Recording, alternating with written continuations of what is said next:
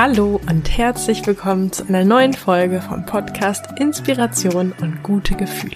Mein Name ist Marina Merntke und ich freue mich, dass du da bist.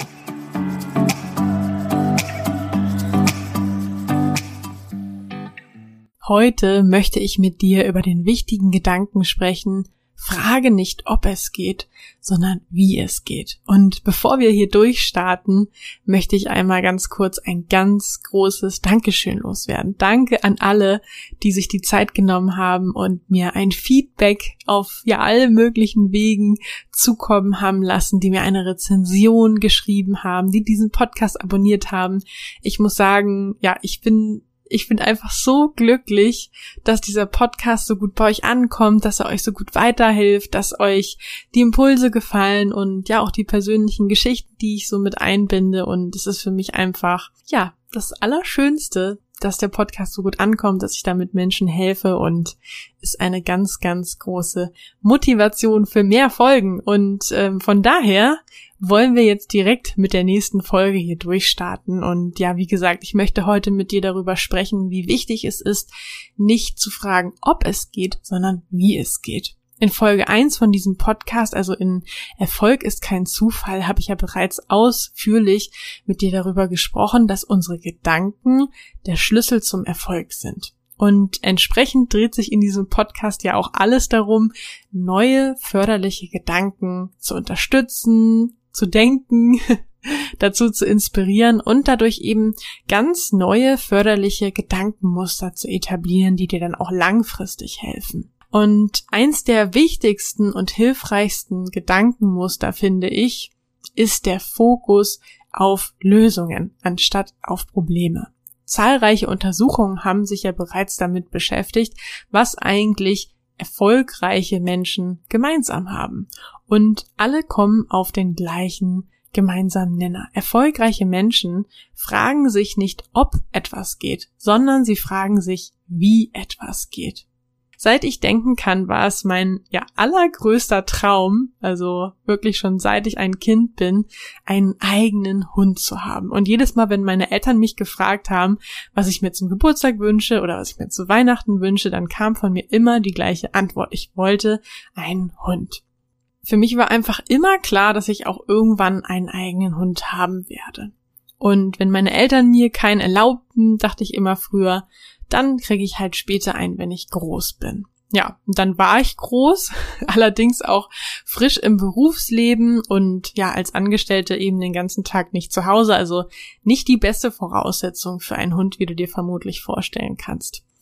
Und so habe ich das Thema dann gedanklich erstmal ja auf Eis gelegt, denn für mich war klar, es gibt da irgendwie nur zwei Möglichkeiten. Entweder ich kann eben von zu Hause arbeiten, um mit dem Hund zusammen zu sein, damit der Hund nicht alleine ist, oder ich darf den Hund mit zur Arbeit nehmen. Und da ich halt so frisch im Berufsleben war, war das für mich irgendwie so ein Gedanke, der gar nicht in Frage kam. Also ich wusste halt, mein Arbeitgeber erlaubt das nicht und ja, sah mich da auch nicht in der Position, das durchzuboxen oder mir einen anderen Job zu suchen, wo das möglich war.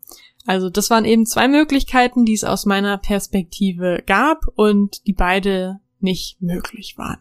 Und deswegen habe ich das Ganze auch gar nicht weiter verfolgt oder groß in Frage gestellt, bis zu dem Tag, als ich mit einem guten Freund gesprochen habe. Und da habe ich ihm dann nochmal gesagt, dass es ja mein absolut größter Traum ist, meinen eigenen Hund zu haben, schon immer, aber dass das ja einfach leider nicht ginge. Und wie selbstverständlich sagt er dann zu mir, dass es doch da noch andere Lösungen gäbe, dass ich mir ja vielleicht mit jemandem einen Hund teilen könnte oder ähm, auf den Hund von jemand anderen aufpassen könnte. Und ich hatte an diese Option vorher schon mal gedacht, aber irgendwie ja, immer nur kurz verfolgt. Aber irgendwie hat's dann bei mir noch mal was angestoßen und ich dachte so, hm, irgendwie hat er ja recht. Und das Ganze hätte ja sogar den Vorteil, dass ich nicht die ganze Verantwortung für den Hund hätte. Ich müsste mir also keine Gedanken machen, wann ich in den Urlaub fahre, was ich dann mit dem Hund mache. Ähm, ich hätte keine Kosten für Futter, Versicherung und Tierarzt und irgendwie gefiel mir die, die Idee immer mehr und dann habe ich mich auf die Suche gemacht ähm, nach entsprechenden Seiten und bei eBay Kleinanzeigen und wurde schließlich fündig und habe jemanden gefunden, der nur ein paar Minuten von mir entfernt wohnte und der tatsächlich oder die jemanden suchte, der den Hund ab und an nahm. Und das war total cool, weil ich hatte immer im Kopf, ja, wenn ich den Hund immer nur für zwei Stunden irgendwie mal auf dem Samstag hole oder so, dann ist das ja nicht das gleiche wie einen eigenen Hund.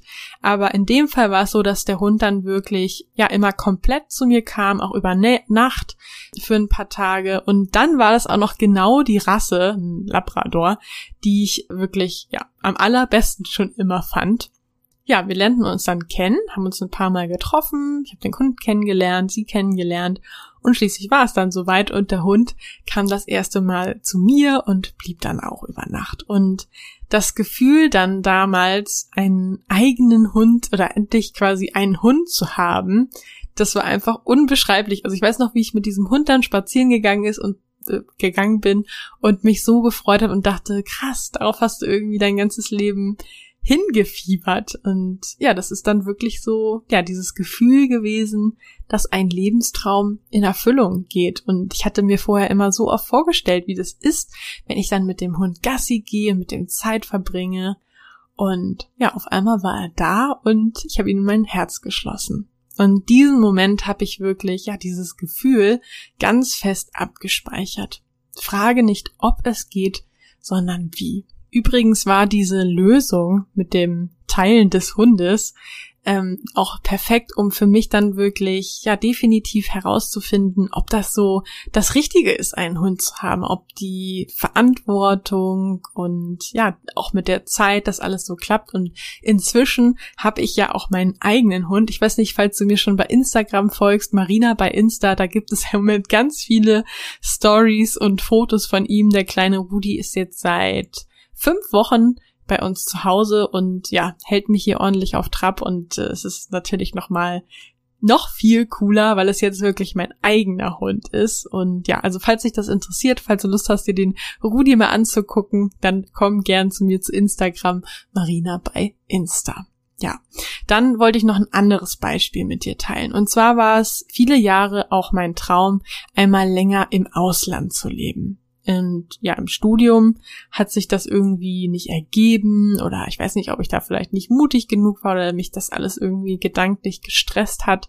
Auf jeden Fall war dieser Wunsch aber trotzdem auch nach meinem Studium immer da. Und so ein paar Jahre nachdem ich dann im Beruf war, also nach dem Studio, wurde dieser innere Ruf oder dieser Wunsch immer lauter. Und ich habe dann wirklich auch so Bilder im Kopf gehabt, wie ich dann irgendwo im Ausland, in einem fremden Land, in der S-Bahn sitze und zur Arbeit fahre. Und dann habe ich überlegt, ob ich vielleicht irgendwie über meine damalige Firma, wo ich angestellt war, ins Ausland gehen könnte. Aber irgendwie war da nicht so richtig das Passende dabei und das erschien mir auch alles irgendwie so ja, stressig und anstrengend und ich wollte natürlich auch von dem Land dann gerne was sehen und nicht nur die ganze Zeit äh, da im Büro hocken und arbeiten. Und ja, dann habe ich mich gefragt, ja, aber wie soll ich das sonst finanzieren, wenn ich nicht irgendwie über meine Arbeit darüber gehe? Denn meine Ersparnisse, die waren damals auf jeden Fall überschaubar. Und es hat sich aber auch nicht gut angefühlt, dann erst, äh, erst jahrelang darauf hinzusparen. Also recherchierte ich ein bisschen, wie andere das denn so gemacht haben oder machen kam auf verschiedene Blogs von Reisenden und stieß dann auf eine Organisation, die sich Workaway nannte oder immer noch nennt, gibt's immer noch. Und äh, Workaway ist eine Webseite, wo Menschen aus der ganzen Welt, aus ja gefühlt so ziemlich jedem Land auch dieser Welt, sich als sogenannter Host, also als Gastgeber anbieten können. Und der Deal zwischen dem Reisenden und dem Gastgeber ist dann, dass man am Tag vier Stunden hilft mit ähm, verschiedenen Arbeiten, worüber man natürlich im Vorhinein ähm, auch reden kann und ähm, oder weiß, was da so an Arbeiten von einem erwartet werden und bekommt dafür kostenlos Kost und Logis. Also kann da umsonst schlafen und wird auch mit Essen und Getränken versorgt. Und das hatte dann sofort mein Interesse geweckt. Das klang für mich mega interessant, weil ich dachte, ja, ist ja ganz praktisch, dann habe ich gleich Kontakt zu Einheimischen und kann dabei mein Reisebudget klein halten. Und ja, durch den Kontakt mit den Einheimischen hätte ich dann ja auch direkt so eine Art zweites Zuhause, also jemanden, den ich im Land selber im Notfall erreichen konnte und um Hilfe bitten könnte. Und dann habe ich wirklich stundenlang auf dieser Seite von Workaway verbracht und habe mir die ganzen Angebote angeguckt, weil das so viele waren und ja, wirklich so unterschiedliche Sachen dabei waren. Also da gab es einen Hotelbesitzer auf Neukaledonien, der jemanden suchte, der für ein paar Wochen seine Urlaubsvertretung machte, so ein paar Stunden am Tag irgendwie, weiß ich nicht, den Gästen, Gäste mal fragt, ob alles okay ist. Ähm, dann gab es äh, Englischunterricht für Kinder in Indonesien. Ähm, da gab es eine Mutter, die Unterstützung gesucht hat für ihre Kinder in Kanada, bis hin zu Arbeiten auf einer Outback Ranch in Australien. Und ich habe mich für das Letztere dann entschieden.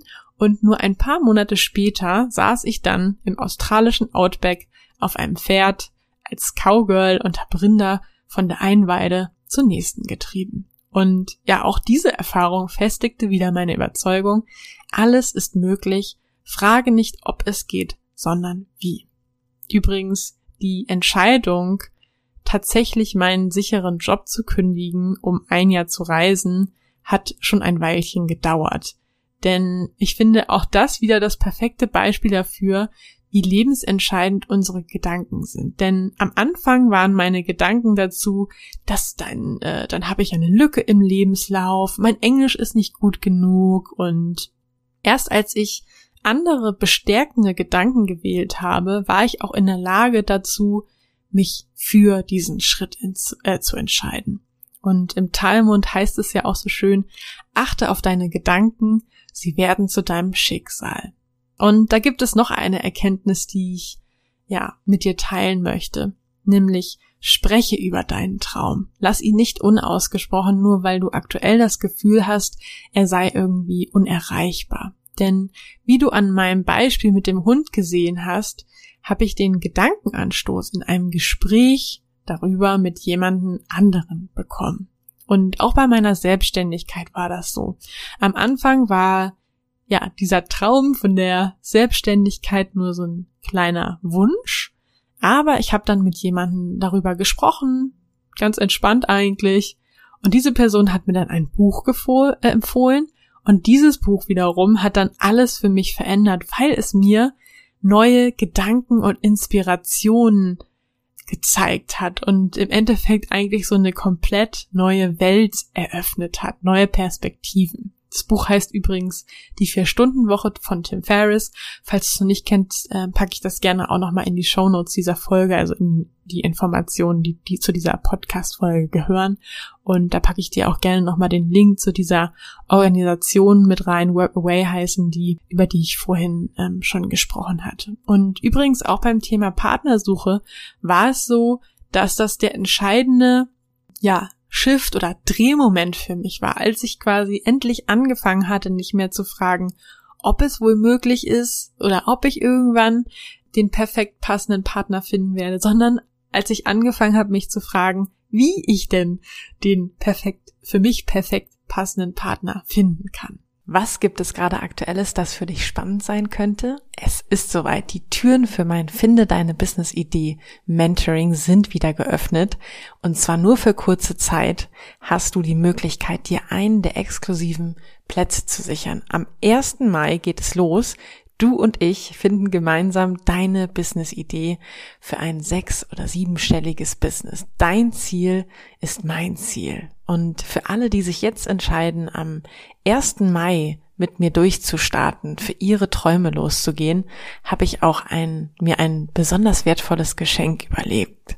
Und zwar werden wir beide nach den vier Wochen, in denen wir deine Business-Idee gefunden haben, noch gemeinsam weiter zusammenarbeiten, denn ich werde dich bei der Umsetzung deiner Idee begleiten. Sprich, du bekommst mein vierwöchiges Ziele-Mentoring kostenlos dazu. Das heißt, am Ende der insgesamt acht Wochen wirst du also nicht nur eine super coole sechs- oder siebenstellige Business-Idee haben, sondern auch einen Plan, wie du diese angehst und konkret in der Umsetzung sein. In dem Wissen und mit der Sicherheit, dass ich mit meinem Know-how und meiner Expertise an deiner Seite bin.